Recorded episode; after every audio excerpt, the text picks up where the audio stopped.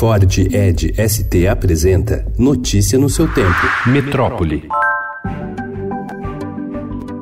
O Senado deu o primeiro passo ontem para derrubar o decreto do presidente Jair Bolsonaro que flexibilizou o porte de armas no país. Em mais uma derrota para o governo, a Comissão de Constituição e Justiça aprovou por 15 votos a 9 projetos que anulam a medida eles ainda precisam passar pelo plenário da Casa, o que só deve ocorrer no dia 18, e pela Câmara. A proposta não tem consenso entre especialistas.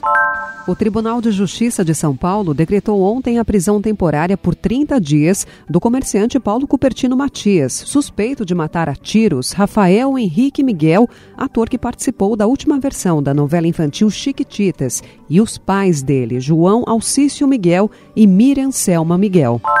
Por 64 votos a 13, a Assembleia Legislativa do Estado de São Paulo aprovou na noite de anteontem o projeto de lei do governador João Dória, que prevê conceder o zoológico, o zoo safari e o jardim botânico à iniciativa privada por 35 anos.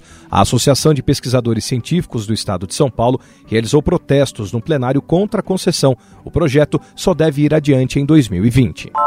Uma empresa ligada diretamente a um réu do cartel do Rodoanel Sul foi contratada pelo metrô de São Paulo por 342 milhões de reais em uma licitação para instalação de portas de plataforma em 36 estações. Hoje, a empresa vencedora está sob o comando do filho do réu, que tem 18 anos. A estatal argumenta que a licitação obedeceu exatamente o que diz a lei de licitações e diz que não avalia as pessoas físicas com quem faz contrato. Os reajustes dos planos de saúde individuais chegaram a 382% entre 2000 e 2018, mais do que o dobro da inflação no setor de saúde no mesmo período.